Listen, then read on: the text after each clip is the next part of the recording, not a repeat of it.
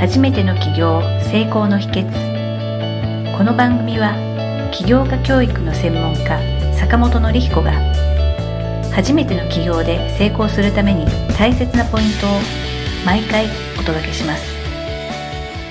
今日ですね、坂本先生に質問がありまして、2020年についてなんですけれども、流行りそうなビジネスですとか、注目していることとかっていうのをですね、あとまあ2020年こうなりそうだみたいなところをです、ねお話を聞きたいっていう人も多いと思うので、いろいろお話伺えればと思うんですけれども、2020年ってやっぱオリンピックあるんですけれども、オリンピック以外にも例えばこんなことがちょっと気になるとか、逆にこういうところを注目してるとかって何かあったりとかってされますか ?2020 年、いかに共感されるかっていうのがビジネスにおいて大きな軸になってくるかなっていうふうに思います。あとは、やっぱり共感というところと繋がるんですが、よりその社会貢献というか、持続可能な社会っていうところを歌われるところが非常に多くて、まあ最近特によく目にするなと思うのが、あの SDGs って国連が2015年に提唱して、2030年までに今達成する17の目標っていうのを定めてまして、で、それの目的としては持続可能な社会を作るというところですね。要は、一時的に自分たちだけが幸せになって、じゃあ次の世代はもう不幸せでもいいみたいな、まあそういうものではなくて、次の世代も繋がっていける、人類がちゃんと生存していける、そういうモデルを作っていきましょうということで、国連がね、貧困の問題とか教育とか、水とか、そういういろんな地球環境とか、まあそういったところに挙げてる17の目標っていうのがあって、結構これ僕は最近よく見るなっていうふうに思いまして、結構やっぱ大企業とかもすごく取り組んでるテーマなんですね。今までは目先の自分たちの利益さえ良ければいいっていう感じでしたけれども、やっぱりそれではなかなか事業というのが続かないとか、全体としてやっぱ良くないっていうことが浸透してきてる感じがするので、そういう流れになってきてるのはやっぱネットの力ってすごく大きいと思うんですね。SNS とかネットの力で、やっぱりいかに共感してもらえるかが非常に大事になってくるというところなので、そういう持続可能な社会を作っていくっていう、まあそういう流れに乗ったビジネスモデルですね。これは非常に2020年以降伸びてくるんじゃないかなっていうのは非常に思うところですね。例えば2020年って考えてみると、技術の進歩っていう観点で、例えば 5G が商用化されるということで、世の中がだいぶ変わるみたいなことっていうのが結構コマーシャルだとか、YouTuber の方とかがおっしゃってるんですけれども、車の自動運転はちょっと先になるかと思うんですけれども、例えば今でも 5G の実用化の実証実験とかで、スポーツ観戦がスタジアムの一つの視点だけではなくて、360度こうぐるっと見たい視点から見れるみたいな、こういったことも 5G で可能になりますっていうようなことが一つの例として挙げられてたりしまして、それによって今まで以上にスポーツをエキサイトに楽しむことができるっていうことで、世の中を変えるとか、社会貢献だっていうようなことに取り組んでいる技術者の人ってすごい多いらしいんですね。例えば技術の進歩で世の中がこう変わるっていうのって、個人人的には2020年 5G の商用利用で結構あるなと思ってるんですけれども、で、結構楽しみに僕は思ってるんですけれども、技術の進歩とか 5G のところって何か感じるところとか、注目してるものってあったりされますかそういう今まではできないところ、特に 5G とかも、今までは携帯とかでも限界があったのが、より精密な情報であったりとか、より大量の情報っていうのが手に入ることで、やっぱライフスタイルをすごく変えていく可能性があるというところですよね。それまでは人がコンピューターに合わせてたのが、よりコンピューターの方が人にに合わせてくれるものになってくるのかな。より違和感がなく自然にスタジアムで見てるような感じで、前の方で見たい人は前の方だし、試合と一体になって見れるみたいな、そういうのも多分視点も導入されてくるんじゃないかなと思うので、より人が人らしくやっていくっていう形。で、その中で我々が本当にどういう形でそれを使っていくのかっていうところですね。まあ、ここがまた非常に大事になってくるかなっていうのは思います。そうですね。企業が自分さえ儲かればいいとかではなくて、例えば共感を呼ぶとか、持続可能にするっていうところで、その技術を使っていくっていうのは、まあ非常に大事だなっていうのは思いました。で、それをより人の幸せな生活のためにっていうことで使える人や使える企業っていうのが、より成果を上げてくるのかなっていうのはありますね。2020年、もう一個世の中的に大きく変わるっていうところで、働き方改革が2019年の4月からはこう大企業限定で始まってたんですけども、2020年から中小企業にも義務化とか罰則規定まで運用開始されてしまうっていうこともあって、こちらの方も世の中を大きく変える出来事の一個なのかなって思うんですけれども、結構多くの経営者の方がこれで頭を悩ませているのが本音だっていうのはいろんなところで伺うんですけれども、働き方改革が罰則が厳しくなる中小企業に適用されるっていうところとかって何か高本先生の方で注目されているところとかってあったりされますか？働き方改革っていう形で、特に今の働き方改革っていうのは、ベースの考え方として、働くのが嫌だっていう人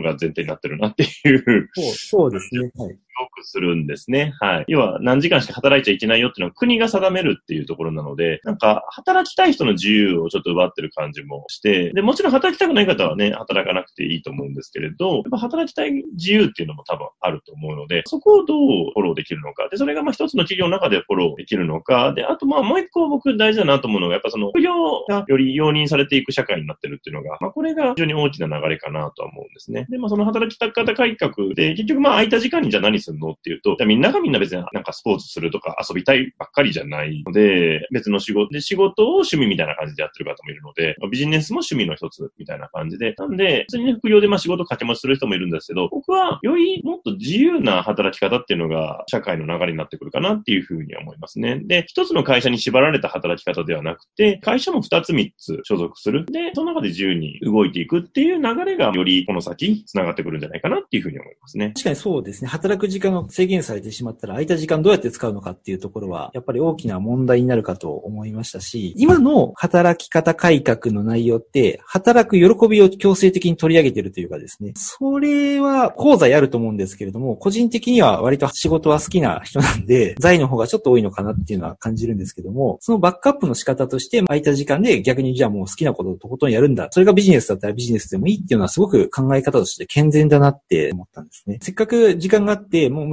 仮に副業していいんだったら、もう本当に好きなことを正々堂々とやれるチャンス到来というかですね、いい世の中になるのかなっていうのは思いました。やりたい人にとっては、逆にいい時代になってきてるかなっていうふうには思うんですよね。国としても副業を容認してくる流れになってますし、そういうのをやりやすい環境っていうのが今整ってきてますので、非常にチャレンジしやすい時代かなっていうのは思いますね。今させてもらってる桜坂市民大学さんの講座でも、来られる方っていうのは、いきなり独立したいっていう感じで見えてるのではなくて、副業として始めたいっていう方がやっぱり多いんですよね。なので、そういうヒントが欲しいとか、そういうことを学びたいっていうことで見えてる方が多いので、そういった方とですね、話をしてると、やっぱりこの働き方改革っていうのは、そういった人の後押しになってくれればいいなっていうのは思ったりするんですね。実際に仮に副業するとなると、時間の使い方で結構難しくなるのかなって思ったりもするんですけど、そういった時間の使い方でアドバイスとかだったりされますか？時間の使い方は、やっぱまとまった時間をちゃんと確保するようにするっていう感じですかね。日々どこまで作業できるかはあれですけど、1日の中で食事食べて家帰って、2時間ぐらいの時間を確保するとかなのか、まあ週末1日は自分のビジネスに使う時間に当てるとかなのか、そういう感じでやっていくっていうのは非常に大事ですよね。やっぱりまとまった時間っていうのが大事になってくるものなんでしょう？やり方にもよると思います。あの、細切れの時間で活用してっていうのもあるんですけど、私はよく使うのはやっぱりそのまとまった時間をどんだけ取れるかっていう方を結構意識してまして、細切れの時間だと集中力が保ちにくいのがあそうですね。あ